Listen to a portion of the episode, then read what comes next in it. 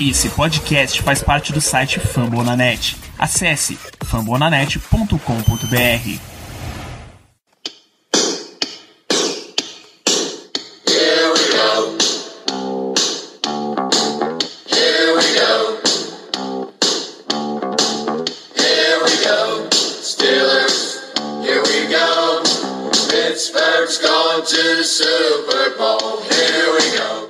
Muito bem, pessoal, estamos começando mais uma edição do Black Yellow Brasil Podcast, episódio 183. Esse é o podcast sobre o Pittsburgh Steelers para todo o Brasil, direto de fambonanet.com.br, do Spotify, iTunes, Diesel, da rede, da onde se assistiu com toda a tranquilidade mais uma vitória dos Steelers. Eu sou Danilo Batista, seu host, descansado essa semana, porque chegamos para falar essa semana, chegamos para falar neste programa de mais uma vitória dos Steelers. Pittsburgh Steelers 27, Jacksonville Jaguars 3. É, um jogo com muitíssima cara de 2020 e para falar sobre essa partida eu tenho a presença, claro, dos meus amigos aqui, começando por o melhor editor do Brasil, Germano Coutinho. Muito boa noite, Germano. Boa noite, Danilo. Boa noite, boa tarde, ou talvez até mesmo bom dia aos ouvintes. Estamos aqui mais uma vez. Eu, eu que fiquei um tempo afastado e fico muito feliz em poder voltar ao podcast. E vamos embora. Vamos comentar essa vitória aí, a décima seguida. E here we go. Muito bem, esse homem que segue invicto, não apenas na campanha, mas na vida. Ricardo Rezende, uma boa noite para você, meu amigo. Boa noite, Danilo. Boa noite, Germano. Como sempre, o Danilo tem uma, tem uma grande participação na minha moral e como ele consegue me elevar. Depois de mais uma entrada triunfal para falar sobre essa vitória, o, o, que comentar, né? O que comentar? Pode encerrar o programa já e vamos embora, porque semana é curta. É isso, amigos, amigo ouvinte. Um grande abraço para você. A gente volta em instantes, porque a gente não vai encerrar esse programa, não. Vamos falar de Steelers e Jaguars aqui neste episódio. Jogo absolutamente tranquilo, tá? Embora você tenha leves pedrinhas no sapato aí, uma coisinha ou outra para comentar, é completamente de boa que o Steelers tenha vencido por 27 a 3. Tá? É um retrato de um Jacksonville Jaguars que já estava em fase de reconstrução, como, como a gente lembrou bem no programa pré-jogo, e que não só está em reconstrução, como vinha com quarterback calouro e escolha de sexta rodada em Jake Luton. E eu acho que a gente pode começar com um inferno que foi na vida deste homem, como os Steelers costumam fazer. Sim, a gente vai começar com pontos positivos, né? Ele lançou para zero touchdowns, como o número 3 no placar pode indicar, e quatro interceptações, duas delas para Minka Fitzpatrick, que claramente ficou com inveja porque as outras duas foram para Terrell Edmonds. Defensive Play of the Year. E aí já encaixa aqui ah, os pedidos de Rafa Milton, o Jebrico Chodanta, Zodei Rolim, Gustavo Kosman. Os quatro pediram para que a gente falasse sobre a grande tarde de Terrell Edmonds, se ele ainda pode ser considerado um ponto fraco, o tanto de evolução que ele teve, o nível que ele está agora. Germano, o que foi Terrell Edmonds nesse jogo? Inexplicável, inexplicável.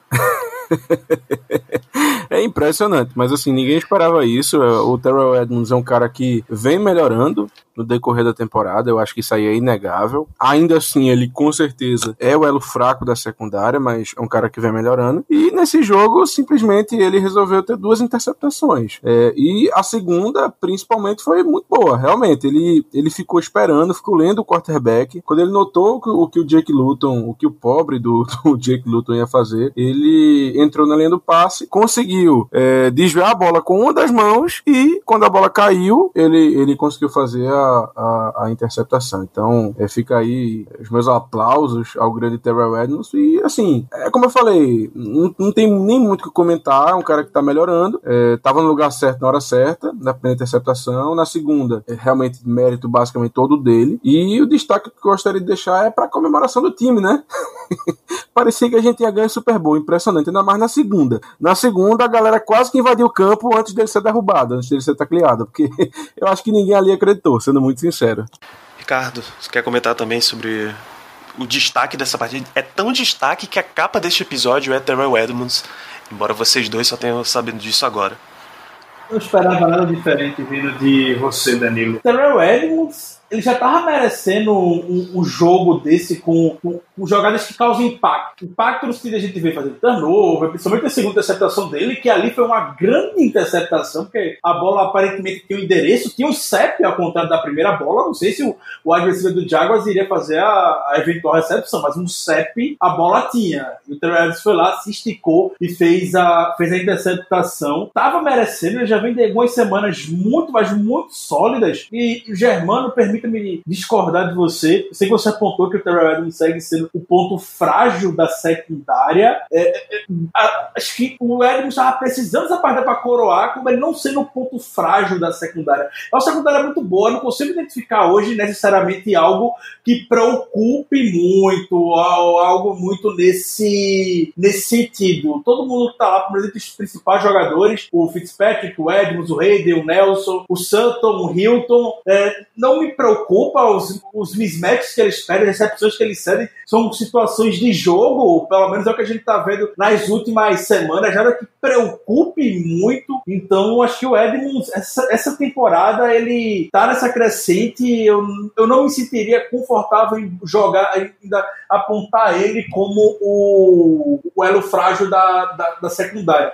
Também na quinta-feira eu me arrependo completamente de falar disso, ainda mais porque a última falha, podemos dizer, que a gente viu na secundária da defesa foi contra o Ravens, foi o Edmonds, naquela grande, naquele grande passe do Lamar Jackson pro, do Verney, uma terceira descida para muitas jardas. O Edmonds tem algum, pode ter algum erro mental, algum erro nesse sentido. Mas eu acho que o Steelers está tá sabendo como ele tem que jogar. Me chamou muita atenção, após a primeira interceptação, essa comemoração toda da equipe, óbvio, o pessoal tava rezando, todo mundo torcendo pelo Edmonds ter uma grande jogada, que já estava merecendo há muito tempo. Mas o que me chamou muita atenção foi na sideline quando ele foi cumprimentar o Tom Bradley, que é o coordenador de, de secundária, e eles ficaram conversando pelas imagens que a televisão mostrou, meio que o Tom Bradley falando que, assim, posso afirmar 100% que é isso, mas comemorando e meio que apontando que, como se aquela jogada já fosse desenhada para acontecer, com muitas aspas. Não dá para afirmar 100% que era isso, mas o Tom Bradley estava naquela expectativa, provavelmente, que uma dessas bolas o Edmonds ia acabar agarrando e ele conseguiu aproveitar. Então eu não, eu não botaria necessariamente o Edmonds como o elo frágil da secundária. É, acho que o Edmonds, né, pelo, pelo crescimento que ele está tendo, nos últimos jogos, ele, ele merece sair um pouco disso. E o que segurava sua defesa para trás era o Edmonds. O Edmonds jogando bem, para mim, saindo dessa prateleira de jogador de âncora da defesa que traz um pouquinho, pode empurrar para baixo, meu amigo, essa defesa não tem limite, não. A defesa vai longe.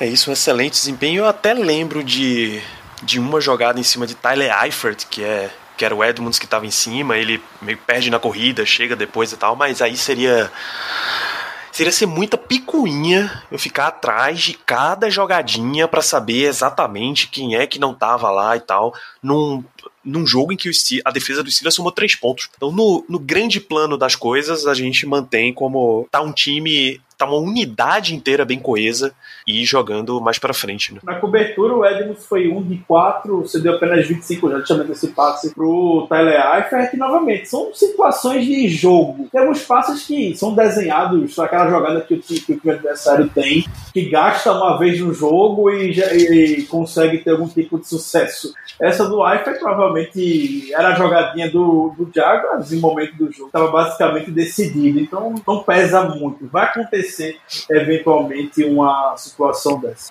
É isso, então vamos para continuar nesse lado positivo, vamos para os nossos destaques. Deixa eu começar com você mesmo, Ricardo. O que é que você traz para gente? Destaques positivos no padrão de 27 a 3. Eu vou começar pelo menino que eu já eu defendo ao longo de defender ao longo do off-season. A gente aqui, muitos de nós começamos a campanha de ser o wide receiver número 1 um, e cada semana que se passa parece, é o que parece que vai se confirmando. Vou começar com o Deontay Johnson, com a partida que o Deontay Johnson teve e principalmente com a química que ele está conseguindo construir com o Big Ben. Sabe que é o primeiro ano dele jogando juntos, não tiveram training camp esse ano para poder. Training camp pré-temporada para poder melhorar o entrosamento. Então, é uma relação que está se construindo ao longo da temporada e que nas últimas duas semanas a gente está conseguindo tirar ótimos frutos disso. Ontem foi mais um jogo de 100 jardas do Deontay Johnson. Ele foi acionado, sei lá, 15, 16 vezes, o número exato agora, para 12 recepções, carregou, carregou o time ao longo do campo todo e tá se desenhando muito o que a gente tava até projetando em alguns momentos da, da, da off-season, prevendo para a temporada. E o Deontay Johnson talvez fosse aquele cara que fosse avançar o campo mesmo, fosse o go-to guy da equipe, aquele cara que vai terminar com 120, 110 recepções de temporada.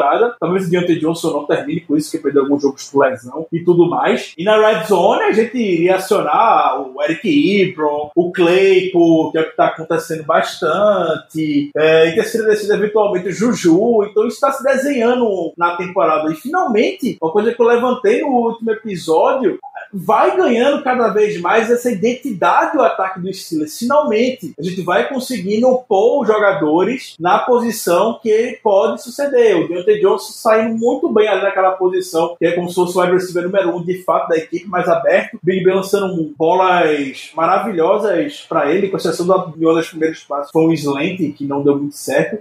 E o Deontay Johnson se livrando, sendo exímio corredor de rotas, que a gente já sabe que ele é, um cara que consegue ficar livre. Era só o Big Ben chegar nele. Big Ben tá chegando nele. Então fica o, o destaque para o Deontay Johnson e o destaque ainda mais por finalmente o ataque tá ganhando uma identidade, tá ganhando uma cara. Ah, eu confesso que assim, eu tô começando a sentir falta daquelas super movimentações que a gente fazia. A gente, o Steelers tinha muito jet sweep, tinha muito jogada de corrida com wide receiver mais do que running back. Eu tô sentindo que o time tá fazendo menos, assim, do que a corrida que a gente teve com o wide receiver foi absolutamente nenhuma nessa partida.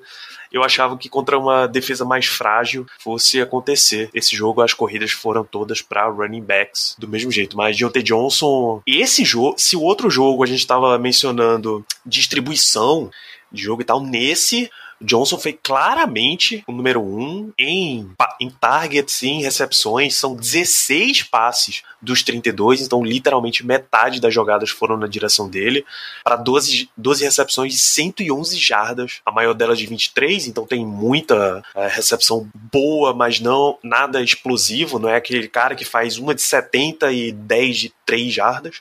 Então, belo, belo desempenho mesmo do Deontay Johnson nesse jogo. Germano, destaque da partida? Olha, por incrível que pareça, eu não tenho mais muitos destaques positivos, não, porque assim, eu não sei se vocês concordam, mas na minha opinião, o jogo foi muito. Uh, normal. Assim, um jogo fácil, a gente enfrentou um adversário fraco, com um quarterback é, ruim. Enfim, tirando talvez ali o, a primeira, o primeiro drive dos Jaguars e talvez acho que foi o segundo ou foi o terceiro, que culminou na interceptação do Minka. É, tirando esses, esses dois momentos do jogo, nunca, assim, o jogo nunca fugiu ao nosso controle, foi uma coisa bem tranquila. Então, não tenho mais muitos pontos positivos, não, mas se eu tiver que dar um, eu vou chamar atenção para uma, uma questão que me agradou bastante o trabalho da linha defensiva é, contra o passe. E eu vou explicar o que eu quero dizer com isso. É, a gente conseguiu desviar alguns passes na linha de scrimmage pelos, pelos jogadores da linha defensiva. Inclusive, a primeira interceptação do jogo, que foi a do Minka, foi obra disso. Ou melhor, foi um resultado direto disso. O Tyson Alualo, ele levantou a mão, é, conseguiu é, desviar a bola, a bola subiu e o Minka, como sempre, porque o Minka fede a turnover, é uma coisa impressionante, ele estava no, no, lugar certo, na hora certa e conseguiu fazer a interceptação. Eu lembro também de outro lance que o, o, Stephen Tweet também conseguiu um, um bloqueio na, na, linha de scrimmage, então um, um ponto positivo vai ficar para a linha defensiva e que eles atuaram muito bem, é, incrivelmente, defendendo o passe.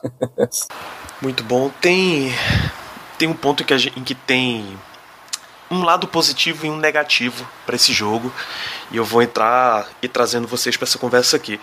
Depois de algumas partidas seguidas, o Steelers voltou a ter 100 jardas ou mais corridas em um jogo. Foram 89 em 13 corridas para James Conner, mais 15 em 7 corridas para Ben Snell, 3 em uma corrida de Ray Ray McLeod e 3 em 3 corridas de McFarland. E um touchdown para Ben Snell.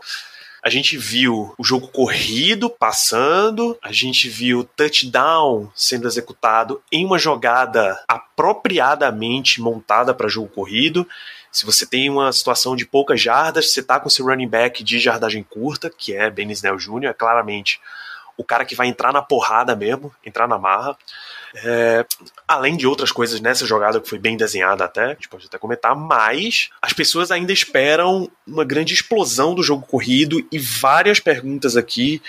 Está, Brad Caetano, Deco FB, João Lima, Matheus Simões, Mário Anderson, e tem mais até, é, sobre a questão de jogo corrido. Para essa corrida não entrar, a gente talvez esteja mal acostumado com a era Le'Veon Bell no Steelers, não sei.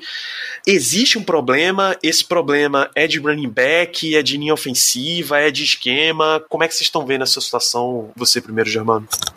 Olha, esse jogo contra os Jaguars, ele. Assim, um dos focos, como, como o Ricardo pontou muito bem no, no podcast passado, é, e o Tomlin também falou isso, um dos focos da equipe com certeza seria o jogo corrido. O Tomlin deu bronca, disse que a gente precisava melhorar, e todos sabíamos que a gente, não, não exatamente forçar, mas que nós teríamos com certeza mais tentativas de, de corrida no jogo. E foi justamente isso que aconteceu. É, houve uma melhora, claro, do jogo terrestre, em comparação com os jogos anteriores, mas ainda assim eu não, não fiquei convencido. Eu não fiquei convencido. Muitas corridas não deram nada, é, ganhos, ganhos pequenos. A gente realmente não vê uma corrida para muitas jardas, uma corrida que a gente fica, poxa, conseguiu, não sei o quê. Não vê. É, é, é, um jogo terrestre chato, entendeu? É realmente um jogo terrestre chato. E não é nem aquele jogo terrestre chato é eficiente, pelo menos aquela coisa, que acaba toda vez, consegue 4 jardas, 4 jardas, 4 jardas. Não é. Porque várias e várias vezes a gente tenta o jogo terrestre e, e não dá em nada. Em alguns, alguns momentos do jogo mesmo, assim, primeira para 10, corrida com Conner, 0 jardas. Segunda para 10, corrida com Conner, 2 jardas. Aí fica uma terceira para outra e o Big Ben vai e salva a gente, dando um passe maravilhoso pro Deontay, pro, pro Juju, pro Claypool, pro James Washington, enfim, para quem quer que seja. E assim, é complicado. É, contra o Jaguars, beleza, não teve bronca. Mas quando a gente for enfrentar um time melhor, e eu tô pensando em playoff, não tô nem pensando em temporada regular, isso talvez seja um problema, porque a gente talvez não vá poder depender tanto do jogo aéreo. Então é uma coisa que precisa melhorar E assim, é, quanto à sua pergunta especificamente, Danilo, é, eu acho que é um conjunto. Eu não acho que a linha ofensiva está fazendo um bom trabalho no jogo terrestre. É, tudo bem que o parâmetro que ela deixou nas temporadas passadas foi muito alto, aqueles famosos pulls do De Castro, enfim, a gente estava acostumado com, com outro nível. E essa temporada, por seja lá qual for a razão, eu não tô vendo a mesma coisa, eu não tô sentindo a mesma coisa. Eu acho que houve uma caída da linha ofensiva nesse sentido. E também é, os running backs não não tão exatamente maravilhosos O Conner é o melhor dele, sem dúvida, mas ainda assim é um cara que não, honestamente, não me inspira essa confiança toda. Ele não é ruim, mas, enfim, um cara que para mim até o momento tá, tá demonstrando nessa temporada ser normal. É, o Ben Snell entra em situações de, de short yardage, enfim, faz o dele ali, mas também é meio burro. Sinceramente, eu, eu achei ele um pouco burro. é, eu acho ele um pouco burro, nesse sentido de, de gap e tal. Enfim, impressão minha pegou, pegou o espírito de cavar pela linha defensiva adversária e entrou no modo toperinha, né? É, exatamente, exatamente. não, mas se bem que o toperinha não vai ser nem o Ben Snell, viu? O toperinha desse ano, meu amigo, tem que ser o McFarland, porque, porra, eu, eu já tô irritado com esse cara, de verdade. Eu tô irritado. Eu já não gostei dele na época do draft, já não gostei da escolha, e, meu amigo, até agora o cara não fez absolutamente nada. É impressionante. Ele entra em campo e caga. É impressionante. Ele não faz nada, pô. Não faz nada. Quando ele. Eh, foi, eu, não, eu vou esquecer agora qual foi o jogo, mas teve um jogo que ele teve uma corrida, a gente tava na, na nossa, nossa linha de, de 15, na linha de 20, alguma coisa assim, e ele entrou em campo e deram a bola para ele, onde ele tinha um espaço gigantesco para correr, ele podia ter conseguido umas 20, 30 jardas, e ele simplesmente errou o gap. Ele simplesmente errou o gap de uma forma ridícula. É um cara que entra em campo, ou perde jardas, ou, ou conquista uma, duas no máximo, e não faz mais nada que isso. Sinceramente, bicho, eu, eu realmente tô, tô ficando muito puto com esse, com esse cara, porque ele, ele não tá, é, ele não tá, é, como é que eu posso dizer? Ele não tá, ele não tá no nível do que, que a gente esperaria por uma quarta rodada, de um jogador de quarta rodada, que é um cara que vai contribuir, um cara aqui, não sei o quê. Não, ele tá sendo um jogador a menos toda vez que ele entra em campo. Infelizmente, a realidade é essa. E aí, Ricardo, jogo corrido, você tá no copo meio cheio ou no copo meio vazio?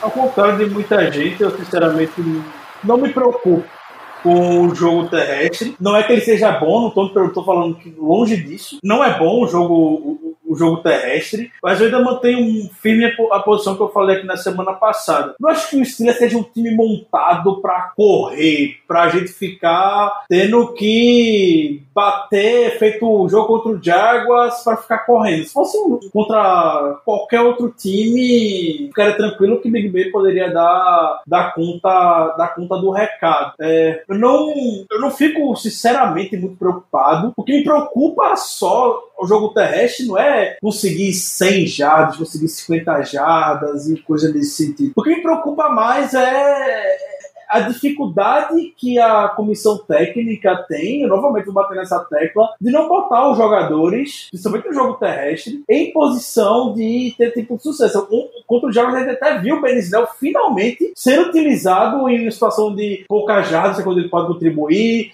Na, quando estava na linha de gol, ele entrou também ali que ele pode contribuir. Teve uma terceira para uma jarda que ele entrou também, ou foi uma quarta descida para poucas jardas, ele entrou, conseguiu. Esse tipo de coisa que ele realmente tem que. situação que ele entra. Agora, bota o McFarland na segunda para 12. Ele não vai ter o menor sucesso correndo numa segunda para 12. Bota ele para correr. É, segunda para muitas jardas, bota o Conner para correr. Tem jogo terrestre que tem algum tipo de sucesso nesse tipo de, de situação. Ah, eu não tô falando que o jogo terrestre é bom. Só tô falando que não, não, não me preocupa, como talvez até algum momento dessa temporada me preocupou. Eu fiquei muito preocupado preocupado no jogo contra o Titans, que a gente não conseguiu correr, mas até então não foi um. não impediu necessariamente uma vitória, um. impediu, perdão, não, não me expressei bem, não trouxe uma. não impactou, não trouxe uma consequência, uma derrota. E a gente tá vendo o Big Ben estendendo muito bem o jogo terrestre com esses passes curtos, lançando 46 passes em um jogo, lançando 45 em outro, lança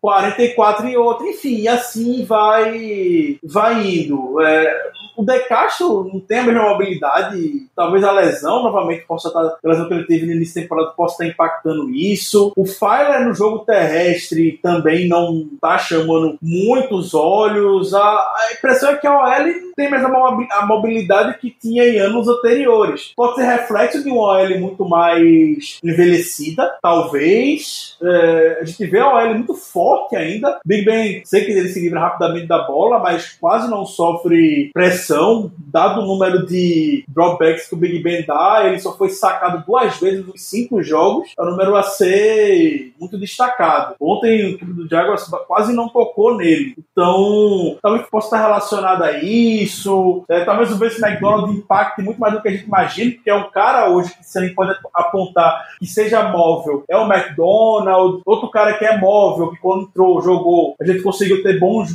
bons resultados no jogo terrestre, que foi o Kevin Dodson, menino novo. Enfim, tudo isso é uma unidade que já está envelhecendo ali, formada principalmente pelo Pouncey, pelo De Castro e pelo, pelo Villanueva. É, também não vai ser um time montado para jogo terrestre. Investimento que precisa ser de jogo terrestre foi, não existe, basicamente. É o backfield mais barato que a gente tem na NFL. Não que eu veja problema nisso, sinceramente. É, mas não, não é. Não, não, não acho que levante a preocupação como muita gente ainda tem. Reforço, eu já tive muito preocupado, o jogo contra o Palmeiras eu fiquei revoltado com o jogo, a ausência de jogo terrestre, a dificuldade do jogo terrestre naquele dia, mas o ritmo do ataque do, do Steelers está sendo esse mesmo. Passes curtos, passes rápidos. Wide receivers conseguem muitas vezes após a recepção, o Juju consegue muitas vezes após a recepção na força, quebrando tackles. O Claypool, depois da recepção, teve um lance maravilhoso, ele consegue. O Deontay Johnson é um cara muito liso que também consegue esse tipo, esse tipo de lance. Então,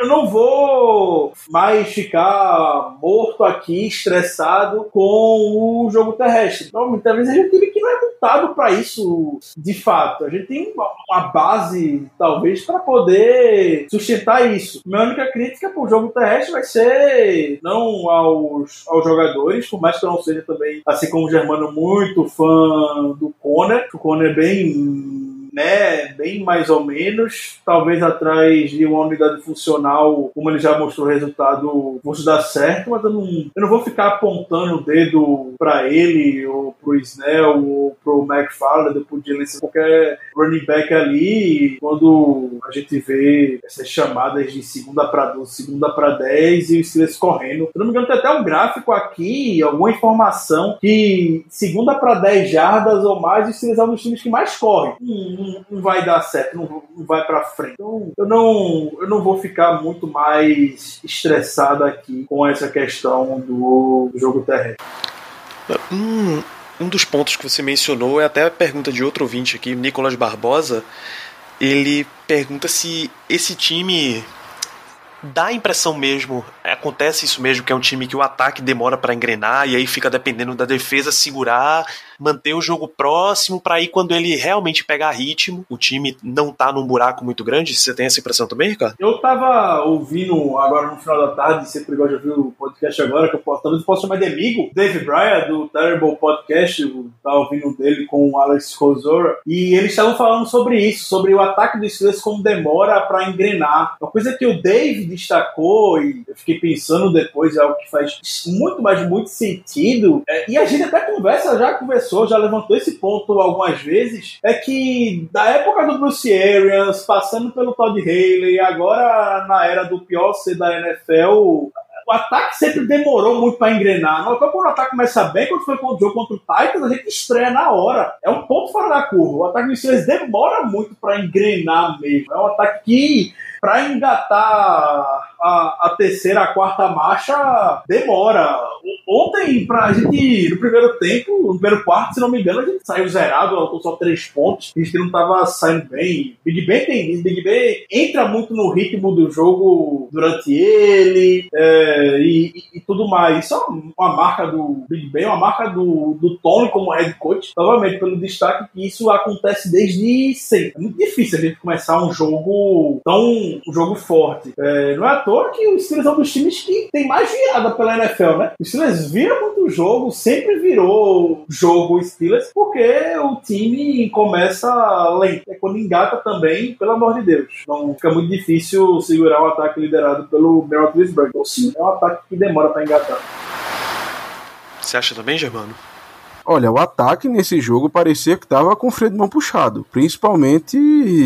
Na verdade, eu ia dizer principalmente no primeiro tempo, mas eu acho que foi o que? Até o terceiro quarto, até boa parte do terceiro quarto, o ataque parecia que estava com o freio de mão engatado. Negócio impressionante. A gente deu sorte de enfrentar um time ruim, como o Jaguars, estava desfalcado, enfim, enfim, enfim. Mas isso, é, é, esse desempenho contra uma equipe melhor teria nos custado muito, de verdade. Porque foram várias e várias, e vários drives onde o ataque saía de campo sem anotar pontos, sem ter. Até conseguia é, assim, uma conversão ou duas, sendo que não ia para frente. Realmente estava até, até certo ponto me incomodando isso. Mas, como eu falei, como foi contra um time fraco, que não ofereceu muita coisa, ainda mais na parte ofensiva, é, não teve muito problema. Mas contra um time melhor, mais qualificado, mais gabaritado, com certeza é, nos isso nos teria custado mais. Então, concordo. O ataque demora para pegar no tranco, é um negócio impressionante. E esse esse jogo, especificamente, demonstrou isso muito bem, porque a gente parecia que estava com o freio de mão puxado.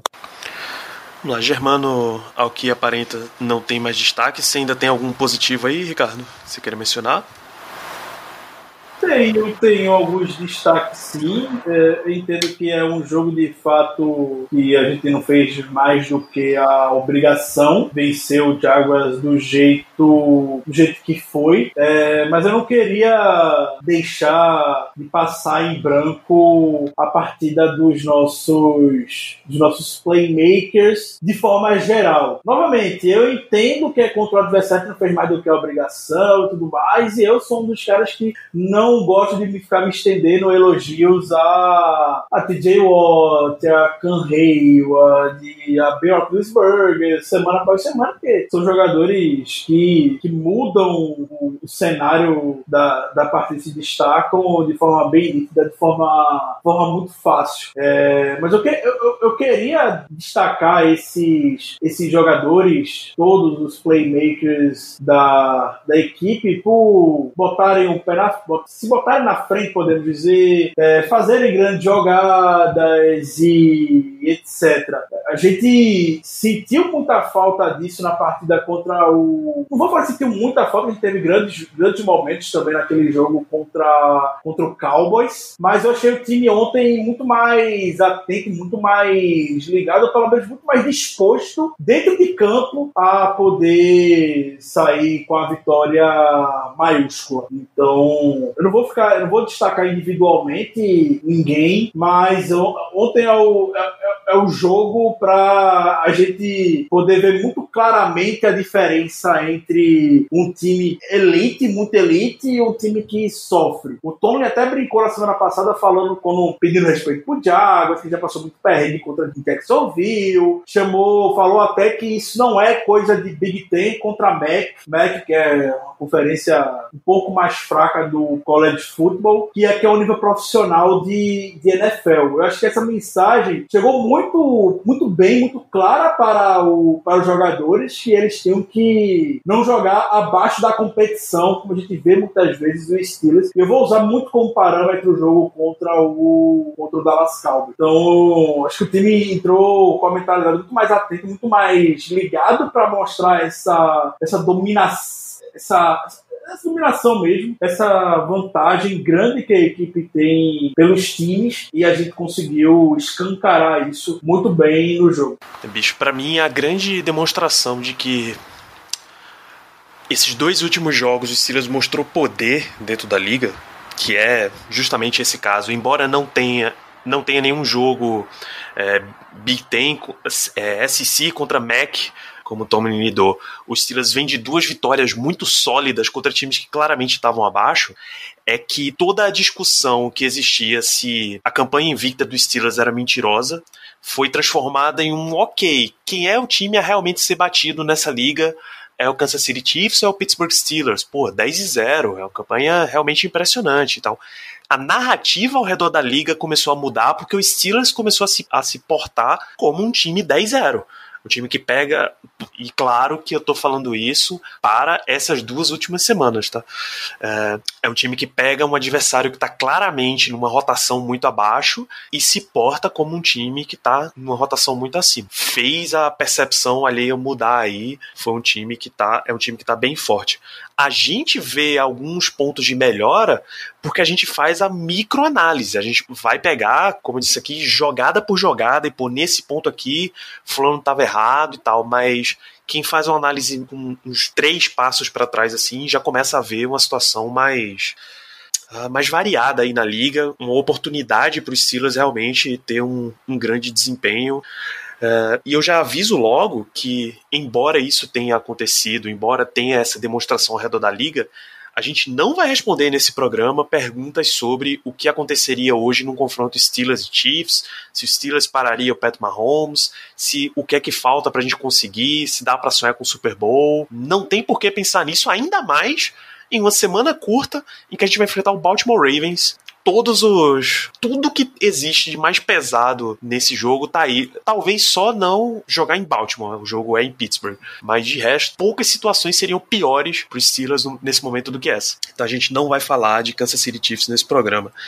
Germano, você tem destaque negativo nesse jogo?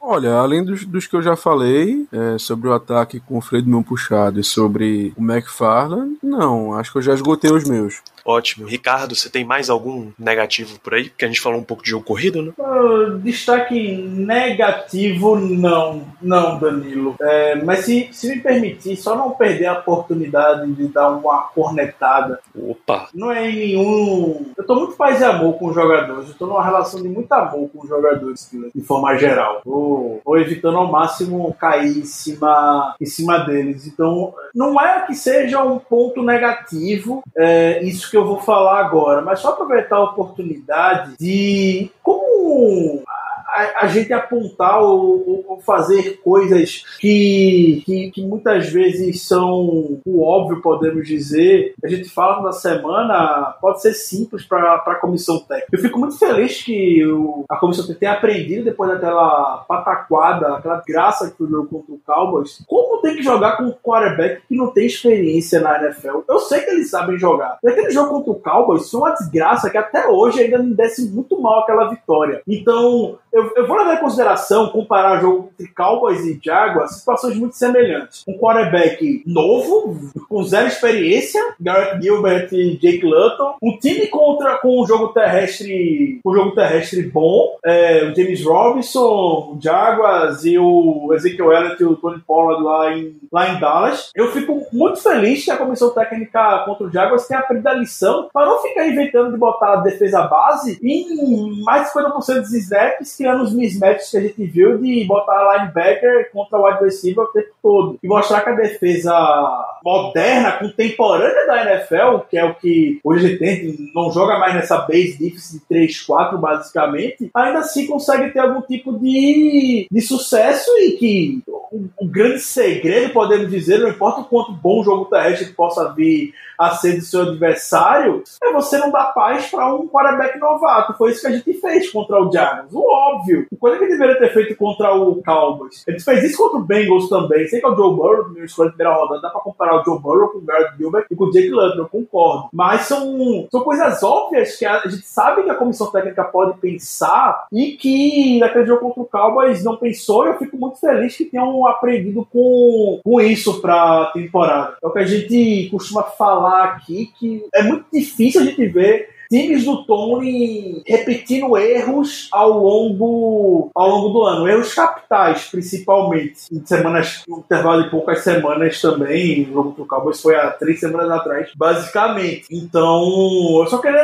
aproveitar essa oportunidade de ponto negativo, que não tem nenhum ponto negativo para adicionar, só para pontuar negativamente ainda a comissão técnica, assim, o Kit Butler, e um pouco, pouco do Tony também, que ele também é grande responsável pelo, pelo plano de jogo para provar como é que a gente vai se portar dentro das partidas e como fazer o, o fácil, fazer o óbvio, ter um, um pass rush com o poderio que a gente tem. Tem três dos cinco jogadores com mais pressões na NFL, que Jay Watt, Bud Dupree, Stephen Tweet, e você querer ficar é, jogando na formação base, não mandando pressão em cima do quarterback, não existe, né? Então, só queria aproveitar a oportunidade para fazer essa de descarrego.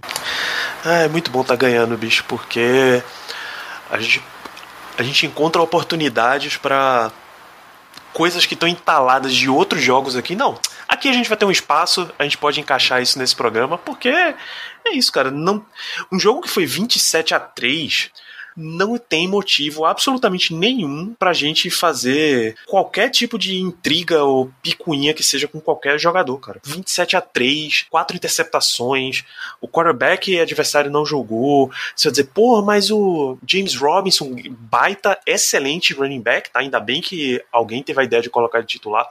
É, 73 jardas, pô, isso não pode. Bicho, se esse for o grande problema do Steelers, ceder 73 jardas para um jogador, assino agora, imediatamente, que todo jogo vai ser assim. Não tem motivo absolutamente nenhum, então a gente pula para algumas das perguntas da nossa gloriosa audiência. Já falei que a gente não vai falar sobre Steelers e Chiefs, pelo menos não nessa semana, deixa isso para muito lá na frente. Tá, vamos falar de outras coisas internas aqui. É, a gente vai para essa semana curta contra o Ravens, então Leonardo Badalotti pergunta qual é a principal diferença daqueles Steelers da semana 8 para esses Steelers da semana 12, Germano. Rapaz, uma boa pergunta. A principal diferença, rapaz, uma belíssima pergunta. Porque se a gente voltar, a gente tinha acabado, e, e me corrijam por favor se eu estiver errado, mas a gente tinha acabado de enfrentar o, o Tennessee Titans, uma vitória Isso. apertada. É, abrimos uma vantagem muito boa no primeiro tempo, e no segundo tempo o time jogou mal, o Titans começou a chegar perto, enfim. Um, um jogo que cansou bastante a nossa defesa, porque o Titans corre muito com a bola. Isso. E, rapaz, então, diante disso, eu diria que é, apesar de ser uma semana curta, eu diria que é a tranquilidade, porque agora nós estamos 10-0, estamos três jogos à frente da, do Browns, que agora é o segundo da divisão. Na, naquele momento, é, estávamos, se eu não estou enganado, só a um jogo dos Ravens, então creio eu que seja isso, seja uma maior tranquilidade, porque esse é o jogo de vida ou morte para os Ravens e não para a gente. Caso a gente venha a perder por alguma razão, não vai, ser, não vai ter tanto problema problema. Talvez por uma questão de seed 1, mas de, de, de playoff, de seed 2,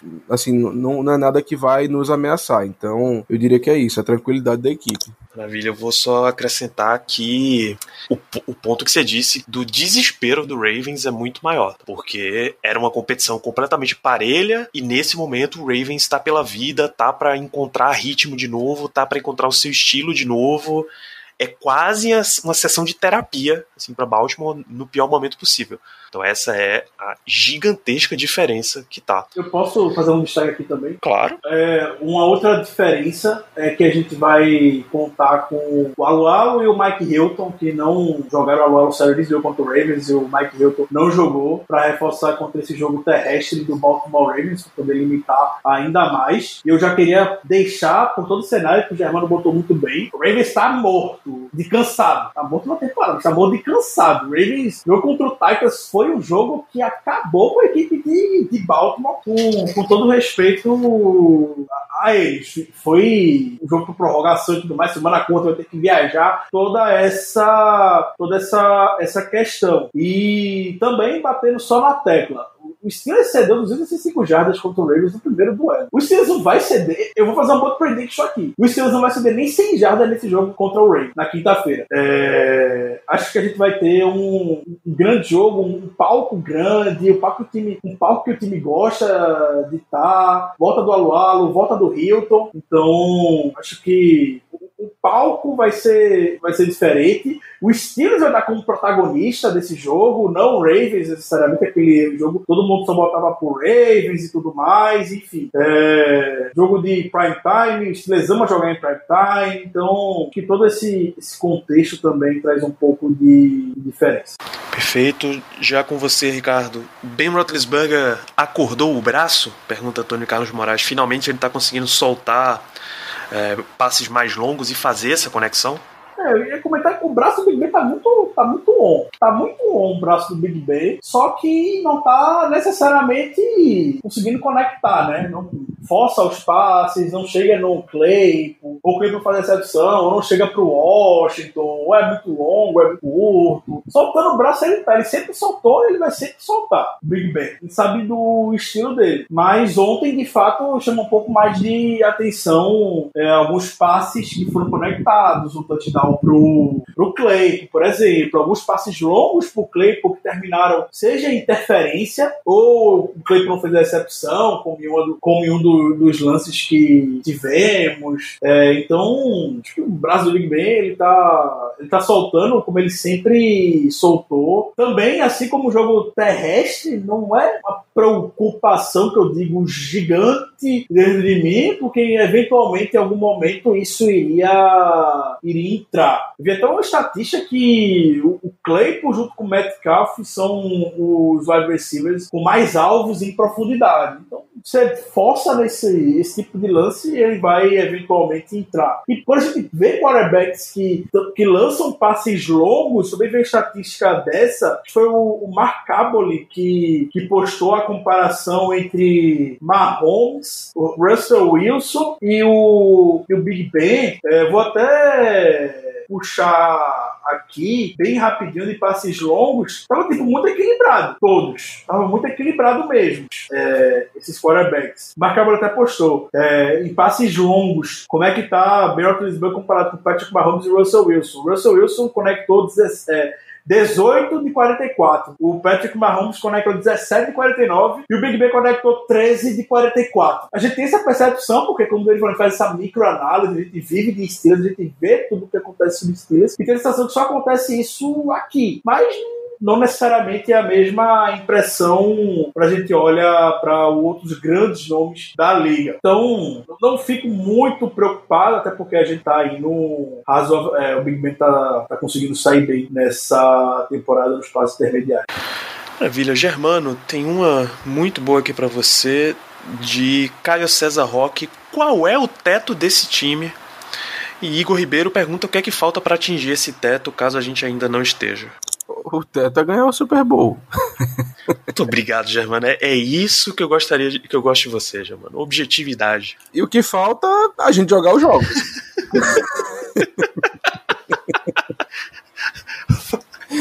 Faltam mais seis semanas de temporada regular, mais muito, três ou quatro partidas de playoff, né? Exatamente. Aí ficou fácil. Ricardo, em termos de qualidade de jogo, qual é o teto dos Steelers? O teto dos Steelers de qualidade de jogo? É, não é porque o, o teto seu Super Bowl é bem, bem claro, né?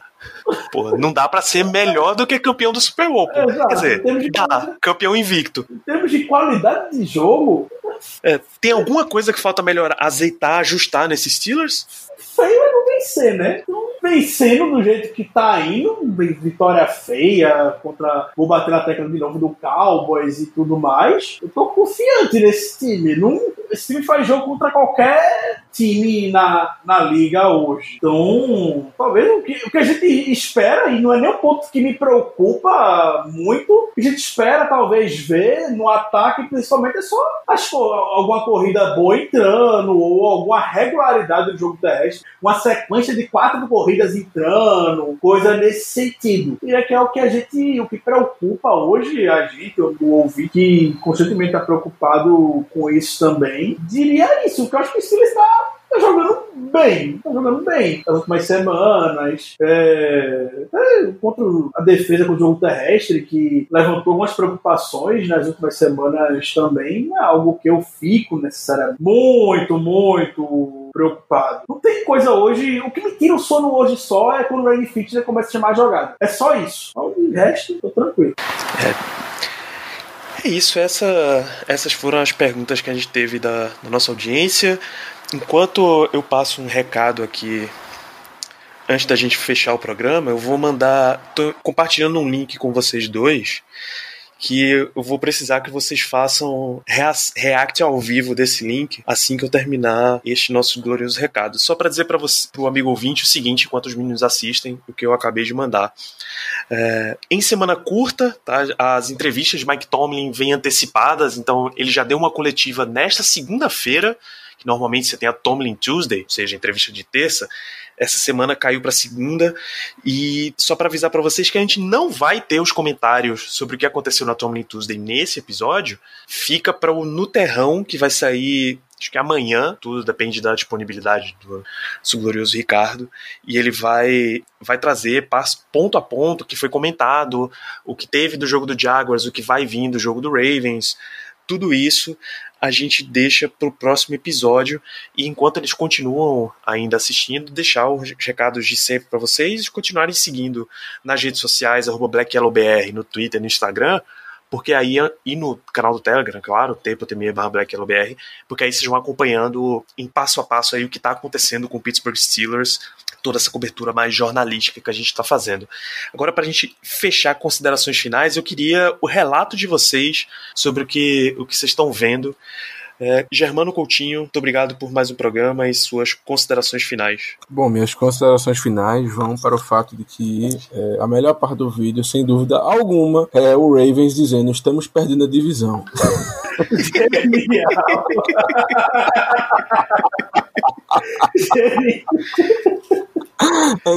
É Genial. E o pior é que até o áudio dessa parte ele bate direitinho, então é realmente indiscutível. ah, enfim, é, considerações finais, é, semana curta, finalmente um outro jogo de prime time, né? Pelo amor de Deus, tava na hora. Eu não aguento mais, eu não aguento mais ver Buccaneers e Bears na porra do prime time. É uma coisa assim que bicho já passou. O Buccaneers ainda assim é um time que tem um ataque bom, tá uma coisa que é interessante às vezes de ver, mas o, os Bears é que é pior ainda, aquele ataque anêmico, aquele ataque estilo Steelers 2019. Todo, toda a rodada tem um jogo do Bears no, no prime time, impressionante. Mas enfim, é, minhas considerações finais ficam para essa nossa volta prime time. Vai ser um jogo muito interessante. É, vamos ter a chance de basicamente, não vou dizer acabar, mas dificultar muito a vida dos Ravens pro, pro resto da temporada. E eu espero que, que a gente consiga, que a gente chegue à 11 primeira vitória seguida. E, pelo amor de Deus, vamos torcer para que alguém ganhe desse Chiefs, pelo amor de Deus. ontem foi quase, ontem foi quase, mas aí o Derek Carr resolveu lembrar que é o Derek Carr e mandou uma interceptação ridícula no final do jogo. É isso, Ricardo Rezende, suas considerações finais. O Germano roubou, mas eu ia destacar do, do vídeo. A parte do Ravens realmente é genial, então eu vou destacar a segunda parte que eu mais vi, que é o Trap Game vindo toda hora. toda semana é um Trap Game. Que dizem que o vai ter o Trap Game, né? Até os jogadores estão brincando com isso já. Ô Ricardo, mas eles perderam. Mas o rapaz que fez o vídeo, que inclusive ficou sensacional, infelizmente eu acho que ele perdeu uma, uma belíssima oportunidade de, de botar uma máquina de raio-x no lugar do Trap Game ali, tá ligado? A lendária. A A lendária. lendária. A lendária. X-Gates. é, ficou genial esse Trap Game. Toda semana a gente tem um Trap Game. Essa semana já transformaram o jogo contra o Ravens em um Trap Game também. Peraí, menino. Peraí. É, já transformaram um Trap Game. Acho que. Danilo, não me, não me mate. Não me mate. Mas se a gente for enfrentar o Chiefs ou falar que é um Trap Game, porque a defesa do Chiefs está uma desgraça. Não tem pass rush, ah, trap game e tudo mais. Que o Steelers não enfrenta nenhum time aparentemente digno de estar na, na NFL. O Steelers só enfrenta time de, sei lá, time da MEC, time da, EX, da ESFL, enfim. Toda semana eu Steelers enfrentando o.